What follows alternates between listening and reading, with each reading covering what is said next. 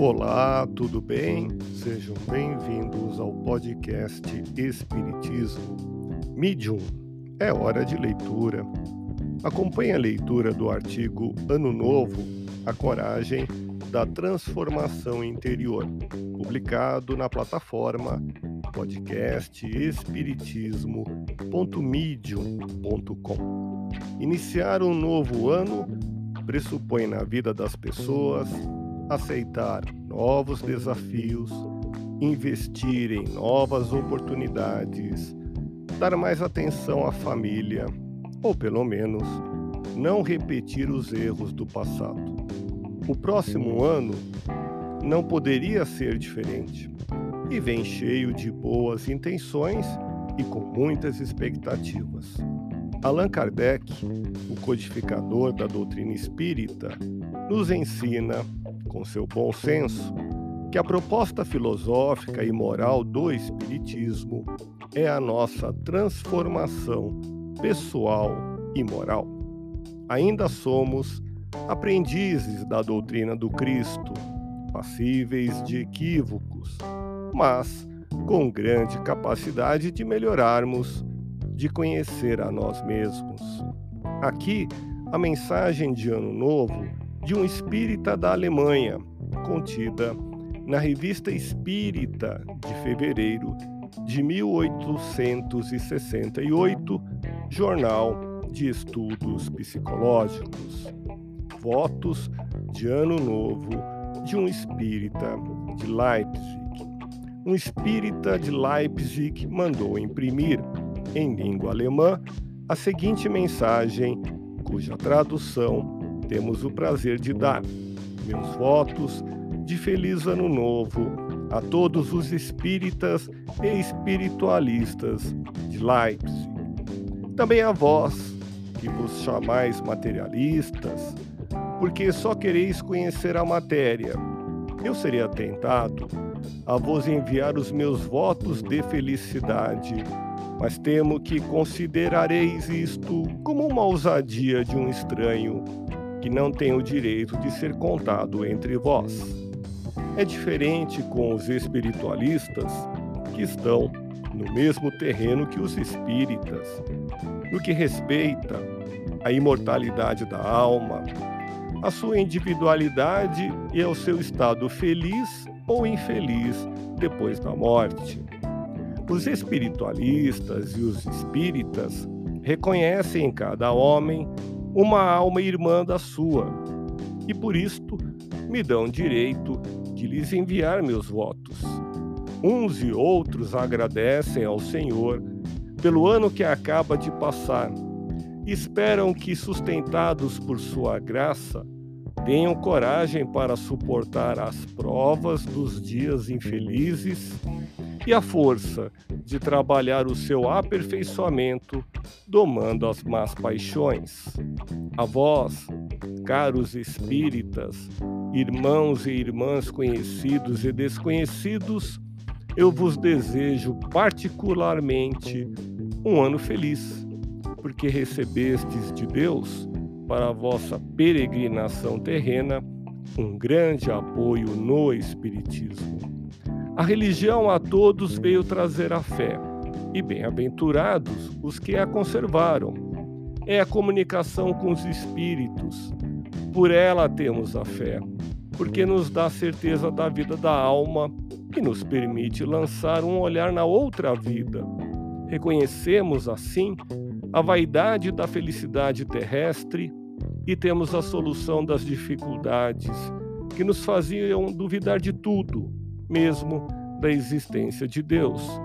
Disse Jesus aos seus discípulos: Muitas coisas teria ainda a vos dizer, mas não o poderíeis suportar.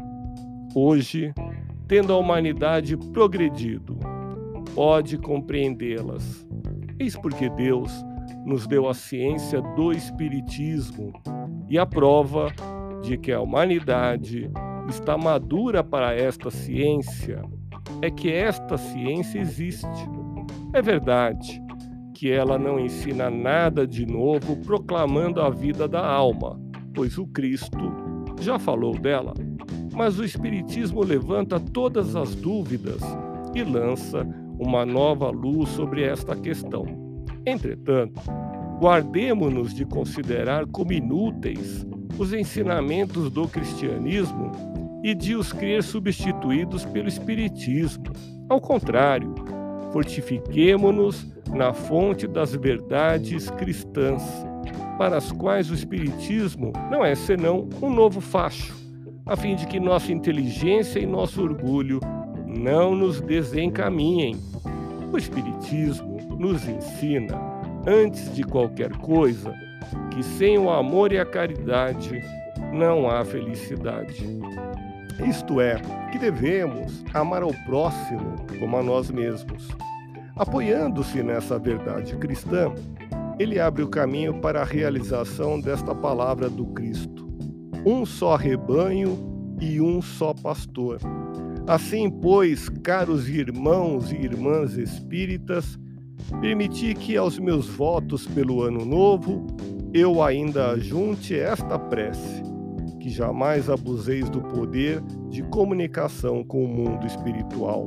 Não esqueçamos que, conforme a lei sobre a qual repousam nossas relações com os espíritos, os maus não estão excluídos das comunicações se é difícil constatar a identidade de um espírito que não conhecemos, é fácil distinguir os bons dos maus. Estes podem ocultar-se sob a máscara da hipocrisia, mas um bom espírita sempre os reconhece. Eis porque não devemos ocupar-nos dessas coisas levianamente, porque podemos nos tornar joguete de espíritos maus embora inteligentes, como por vezes são encontrados no mundo dos encarnados. Se compararmos nossas comunicações com as que são obtidas nas reuniões dos espíritas fervorosos e sinceros, logo saberemos reconhecer se estamos no bom caminho. Os espíritos elevados se fazem reconhecer por sua linguagem, que é a mesma em toda a parte, sempre de acordo com o Evangelho e a razão humana. O meio de se preservar dos espíritos maus é, primeiramente, fazer uma prece sincera a Deus, em segundo lugar, jamais empregar o espiritismo para as coisas materiais. Os espíritos maus estão sempre prontos a satisfazer a todos os pedidos e, por vezes, se dizem coisas justas, geralmente enganam com intenção ou por ignorância, porque os espíritos inferiores não sabem mais do que sabiam na sua existência terrestre. Os espíritos bons, ao contrário, nos ajudam em nossos esforços a nos melhorarmos e nos dão a conhecer a vida espiritual, a fim de que possamos assimilá-la nossa tal objetivo para onde devem tender todos os espíritas sinceros. Adolf, Conde de Puninsky, Leipzig, 1 de janeiro de 1868. Que o ano novo seja para todos nós o começo ou o recomeço da jornada renovada com a proposta da transformação interior, de praticar o bem indistintamente, vislumbrando novas oportunidades de sermos melhores a cada dia, porque o mundo melhor com que todos nós sonhamos começa exatamente na nossa casa mental, no ser iluminado que habita em nós. Para tanto, lembremos do Evangelho segundo o Espiritismo publicado em Paris em 15 de abril de 1864, no capítulo 12, Amai os vossos inimigos, em retribuir o mal com o bem, item 4. Para o espírita, muito diversa é a maneira de ver, porque suas vistas se lançam sobre o passado e sobre o futuro, entre os quais a vida atual não passa de um simples ponto. Sabe ele que, pela mesma destinação da Terra, Nela deve encontrar homens maus e perversos, que as maldades com que se defronta fazem parte das provas que lhe cumpre suportar, e o elevado ponto de vista em que se coloca lhe torna menos amargas as vicissitudes, quer advenham dos homens, quer das coisas. Se não se queixa das provas, tampouco deve queixar-se dos que lhe servem de instrumento. Se em vez de se queixar, agradece a Deus ou experimentá-lo, deve também agradecer a mão que lhe dá ensejo de demonstrar a sua paciência e a sua resignação. Esta ideia o dispõe naturalmente ao perdão. Imbuídos deste propósito, tenhamos a coragem de olhar para dentro de si. Muitas vezes, o mais difícil passo a ser dado, tanto em nossos desafios profissionais quanto na delicada área dos relacionamentos.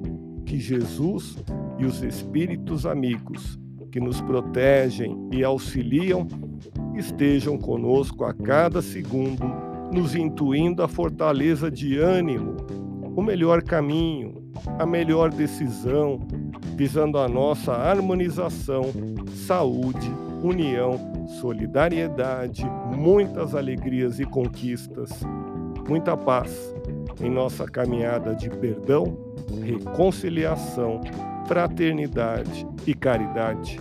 Tente, experimente e faça do próximo ano um ano diferente. Fique na paz do Cristo e até o próximo episódio.